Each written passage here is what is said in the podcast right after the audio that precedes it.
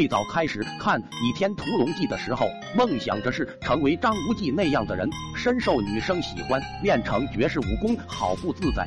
让我印象最深的就是赵敏把六大门派的人全部都抓到那座塔上，张无忌前来营救，结果楼上失火。张无忌在楼下大喊：“在下明教教主张无忌，若是武林诸位信得过在下，就请从楼上跳下来，我会用乾坤大挪移接住各位。”想不到乾坤大挪移还有如此功能，简直帅爆了！当年很迷武打片，满脑子武侠情节。在家更是没日没夜的看，那时武林中人都想要抢夺倚天宝剑。我想着，如果我要有一把，那是不是就所向披靡了？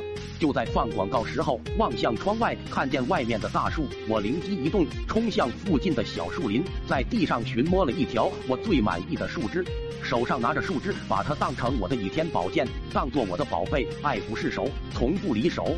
有天中午，我从外面和小伙伴玩耍完回家，经过主卧，门没有关，刚好看到老妈午睡。当时不知道怎么的，脑子一抽，蹑手蹑脚的走过去，把被子给老妈从脚盖到头，然后退后两步，跪在地上，声音不大，但是充满决绝：“妈，我会替你报仇的。”然后，然后老妈被子一掀，倚天宝剑被空手入白刃。再然后，我知道了。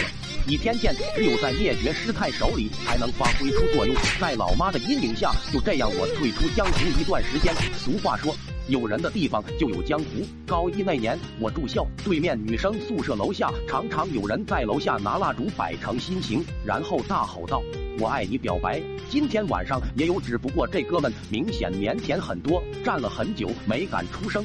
楼下和楼上的人越聚越多，不少围观者还为他加油助威。看到此情此景，我大脑不知道抽什么风，突然想到了张无忌救六大门派的桥段，大喊一句：“在下明教教主张无忌，若是武林诸位信得过在下，就请从楼上跳下来，我会用乾坤大挪移接住各位。”喊完，感觉身上浑身发凉，颤抖了一下，看着那位告白男生室友恶狠狠的目光。自此以后，我在高中时期多了几位爹。